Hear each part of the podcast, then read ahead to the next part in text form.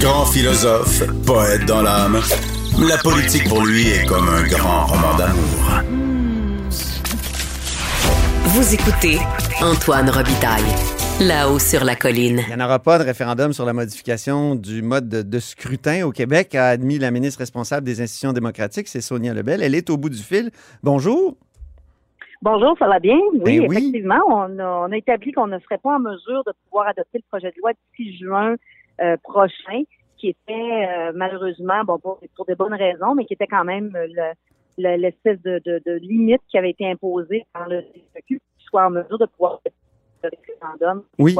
pour euh, 2022. Donc, euh, Mais c'est le constat qu'on a fait, effectivement. c'est une promesse de la coalition Avenir Québec qui est formellement abandonnée.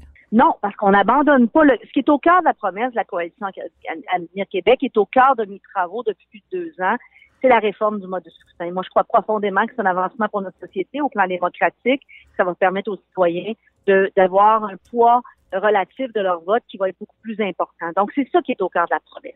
Donc, on n'abandonne pas la réforme du mode de scrutin, mais à très court terme, compte tenu du fait qu'on est, bon, que il y a toutes sortes de, choses qui sont arrivées, notamment une pandémie mondiale, ce qui est quand même pas anodin, la troisième vague. Bon, on a force est de constater qu'on n'y arrivera pas à faire l'adoption de ce projet de loi-là d'ici juin prochain pour être en mesure de faire le référendum en 2022. Ce qui veut pas dire qu'on qu'on ne bénéficie pas encore du reste de cette législature-là pour pouvoir faire adopter un projet de loi. Toutefois, on considère qu'on- toujours qu'il est important de soumettre cette, euh, cette nouvelle façon de faire-là, ultimement, euh, à l'approbation des Québécois.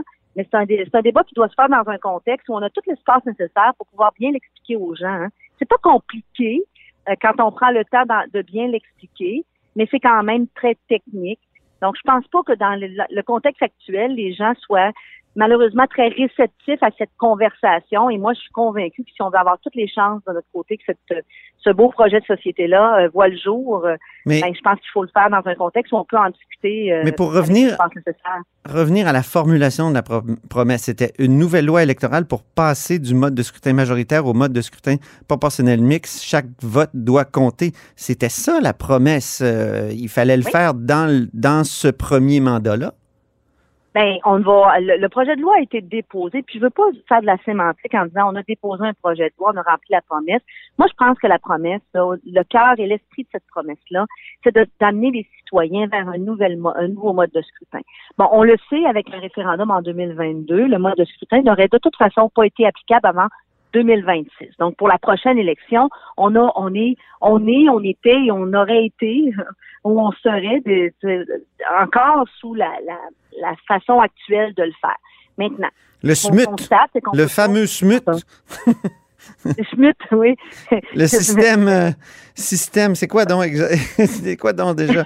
Euh, Ouais, ben, le système actuel, là, je. Scrutin majoritaire uninominal à un tour. Voilà, le SMUT. Exactement. Merci beaucoup. On euh, demeure des smutiens. Je suis tellement dans mon système, mon système de proportionnel mix maintenant que j'en oublie l'appellation du système actuel. Mais effectivement.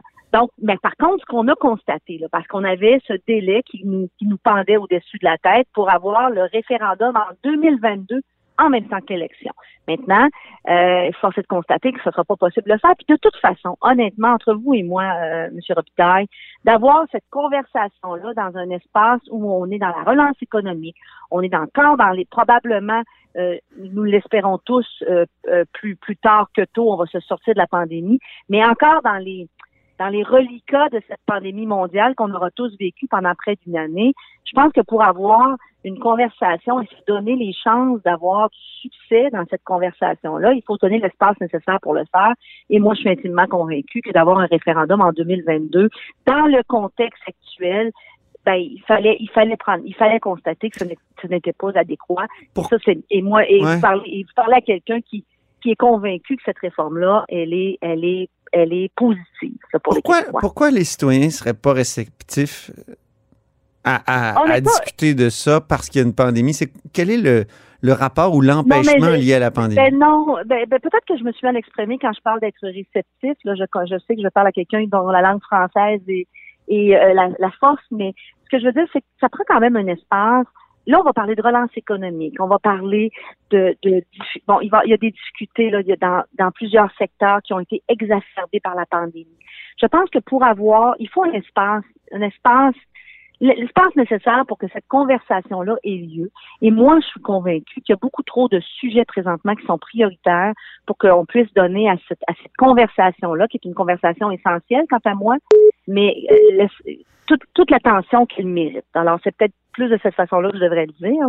Ben, c'est vrai que le réceptif était tendancieux, il tendait à, à supposer qu'il ne l'était pas à l'inverse, mais euh, je parle d'espace pour avoir une conversation là, euh, de façon adéquate. Vous auriez pu scinder le projet de loi, puis dire on va on va faire euh, le, référendum au moins. Il me semble qu'il y aurait eu plein de moyens. Là. Il y a aussi le Parti libéral qui me dit qu'il y avait quand même du temps parlementaire pour, pour adopter ce projet de loi-là. Ben, je suis un peu, en tout cas, je suis un peu surprise de la, de la, de la réaction du Parti libéral c'est un de ceux qui s'opposent au projet de loi. Euh, il fait son travail d'ailleurs, mais il s'oppose au projet de loi. Et ne, ne serait-ce que simplement les articles qui, n'ont référence qu'au référendum comme tel. On parle de plus de 200 articles qui sont hautement techniques, euh, déjà en consultation. Plusieurs aspects de la du mécanisme référendaire hein, qui avait été mis en place ont été ont été euh, discutés, à bon droit, mais ont été discutés. Donc, euh, je vois mal comment on va réussir ou on aurait pu réussir, même dans l'hypothèse où on aurait scindé. Et, moi, ce que je pense, c'est que c'est le référendum en 2022 qui n'est pas approprié, là, pour toutes les raisons que je viens de mentionner. Mhm. Donc, euh, pour, pour nous, ce n'était pas une option. Mais ceci étant dit, euh, on parle vraiment de, du très court terme, d'ici à juin. Maintenant, en septembre, quand on aura réussi à mettre, je l'espère et je le souhaite comme tous les Québécois, une très grande partie, euh, si la tendance se maintient, de cette, de cette pandémie-là derrière nous, euh, je pense qu'on aura à ce moment-là euh, tout le loisir d'examiner la suite des événements et nos options. Et moi, je continue à affirmer au effort qu'on on veut aller de l'avant, je veux aller de l'avant et que c'est une réforme qui est bénéfique pour les citoyens du Québec. Alors, si je vous comprends bien, ça pourrait être une promesse électorale de faire un référendum dans un deuxième mandat de la CAQ? Ben, moi, ce que je vous dis, c'est que je continue à penser qu'on peut faire beaucoup de travail dans cette législature-là actuelle. Je, pense qu'on peut, qu'on doit d'ores et déjà exclure le référendum en 2022 en même temps qu'élection provinciale. Et je continue à penser qu'il est important qu'ultimement ce projet de société, parce que c'est un projet de société, euh, soit soumis à l'approbation des Québécois. Donc, on devra examiner les options pour pour remplir ce que je considère être des euh, des, euh, des choses importantes. Là. OK. Est-ce que vous excluez de faire un référendum dans le prochain mandat ou non? Je pense qu'on doit examiner toutes nos options. Je n'exclus rien, je ne me commets pas, je n'inclus rien. Je dis juste qu'on doit examiner toutes nos options, mais que je continue à penser qu'on doit soumettre cette euh, ultimement ce projet de société-là euh, à l'approbation des Québécois. Euh, Et je pense qu'on a un beau projet sur la table, C'est drôle. J'écoute votre réponse, Sonia Lebel, puis ça me fait penser à Franck Zampino devant la commission Charbonneau. je ne confirmerai pas non plus que je ne pourrai pas l'exclure. Hein? C'était devant vous, ça, je pense, qu'il a dit ça. Ouais, ben c'était c'était une réponse magnifique d'ailleurs dans les circonstances. je me souviens qu'elle m'avait vous direz laissez sans mots. Oui. on dirait que c'est un exploit, mais euh, écoutez, non, c'est pas ça. Je pense qu'il faut se permettre d'examiner toutes nos options quand on sera, on traversera le pont quand on sera rendu à la rivière. Présentement, le premier écueil devant nous était la, la, la, date butoir du mois de juin. Ouais. Ne pourra pas traverser. Donc, euh, quand on aura traversé euh, cette session, qu'on arrivera en septembre, on pourra réexaminer toutes les options qui sont sur la table devant nous. En terminant, vous savez ce que François Legault avait dit quand il a signé la promesse de changer le mode de scrutin en 2018. il avait signé euh, une espèce d'entente euh, avec tous, les, partis. Il avait dit euh, un gouvernement qui ne respecterait pas cette volonté-là des citoyens se retrouverait en difficulté à moyen terme. Vous n'avez pas une crainte que, justement? Ben, on n'a pas l'intention de ne pas respecter ah, cet engagement, de réformer le mode de scrutin. Alors, pour l'instant, il n'y a pas de difficulté en vue.